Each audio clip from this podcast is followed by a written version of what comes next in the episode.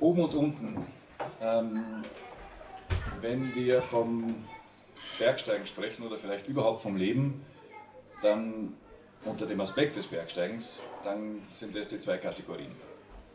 Das eine ist oben, das andere ist unten. Und was das bedeutet, oben zu sein oder unten zu sein, ist für ein gelungenes Leben entscheidend. Das sind die Prämissen, unter denen ich jetzt weiterspreche. Im ersten Beitrag ging es mir darum, nochmal einen Blick darauf zu werfen, was es bedeuten könnte, unten zu sein. Und unten hieß bei Platon vor allem drinnen. Unten drinnen, im Dunkeln. Das ist unten. Und der Weg nach oben führt ins Freie.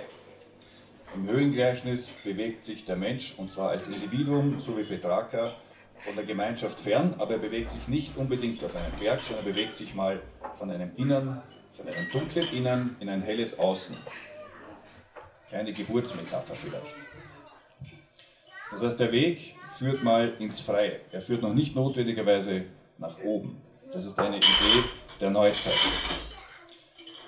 Wenn es darum geht, was ist unten, was ist oben, dann kann man aus der Metapher der, des Höhengleichnisses auch herauslesen, wenn man so interpretieren will, dass der Startpunkt für, eine, für einen Weg nach oben nicht auf Meereshöhe ist.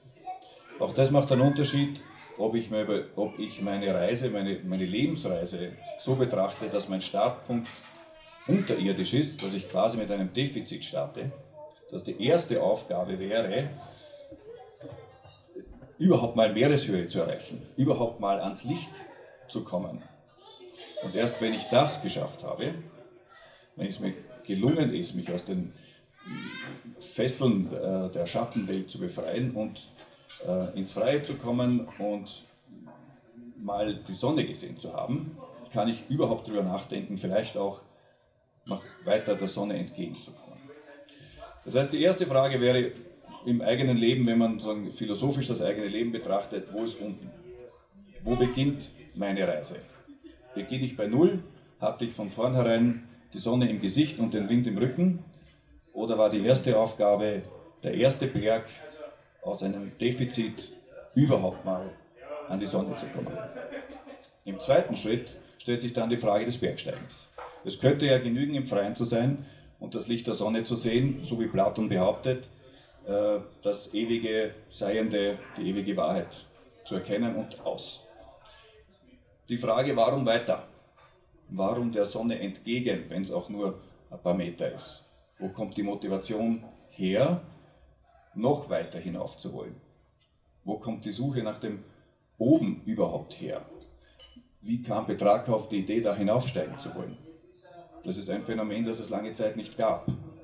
Auf einmal schien es den Menschen, und das ist ein erstes Zeugnis dafür, nicht nur sinnvoll im Licht der Sonne zu liegen, am Strand vielleicht, sondern der Sonne noch näher zu kommen, noch weiter nach oben.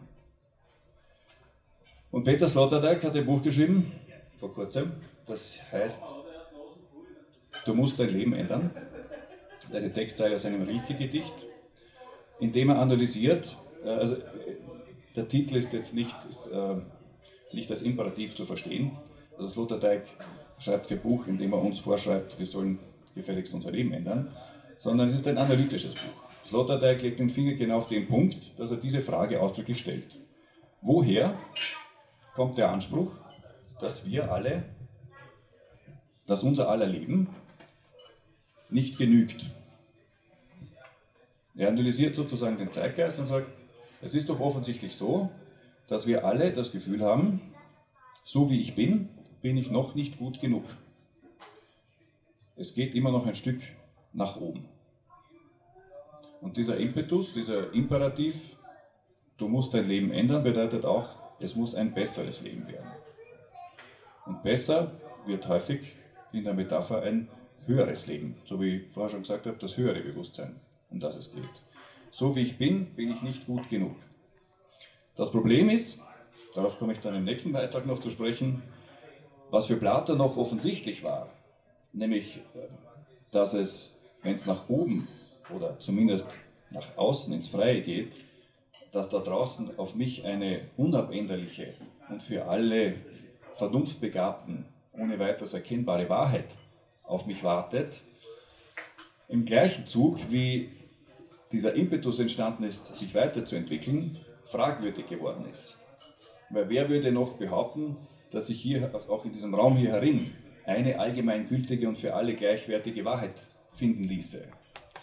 Und wenn das aber nicht mehr ist und trotzdem wir in einer Zeit leben, die Berge kennt, die Berge in eine Art und Weise interpretiert, dass sie eben bestiegen werden müssen, dass der wahre Weg nach oben führt, wohin? Wohin geht die Reise? Was bedeutet oben? Wann bin ich oben? Wann ist überhaupt irgendjemand oben? Es scheint beim Berg offensichtlich zu sein. Und man könnte auch sagen, okay, unten ist der Startpunkt. Begonnen haben wir, je nach Interpretation des eigenen Lebens, entweder bei Null oder bei Minus. Und das Ziel ist der Gipfel. Alle, die die Berge gehen, und das sind offensichtlich alle zumindest, die hier mal versammelt sind, ähm, denen ist klar, dass dem nicht so ist. Ein berühmter Bergsteiger hat gesagt, Gipfel sind keine Zielpunkte, es sind Wendepunkte. Man kommt nicht an, sondern man kehrt um. Die Umkehr ist der Punkt, ist der höchste Punkt. Das Ziel ist das Zuhause. So wie Hölderlin gesagt hat, wohin gehen wir? Immer nach Hause. Auch der Bergsteiger, er nimmt nur einen Umweg. Aber letztlich hofft er, dass er wieder zu Hause ankommt. Warum also der Umweg? Warum der Umweg über das Oben, wenn ich doch gleich zu Hause bleiben könnte? Und diese Frage scheint mir jedenfalls absurd. Das ist eine Frage, die man nicht stellen würde. Da braucht es irgendeinen äh, Philosophen, der sagt, ja, ist doch eh klar, weil es Spaß macht oder weil, warum auch immer. Aber de facto ist es ja nicht unbedingt logisch, warum man sich dieser Anstrengung unterziehen sollte. Warum nicht gleich zu Hause bleiben? Ist ein Mehrwert in dem Streben nach oben, auch wenn ich oben mich nicht halten kann? Und führt mich, sagen, dieser Umweg, ist dieser Umweg über das Oben notwendig, damit das Zuhause als Zuhause erlebt wird?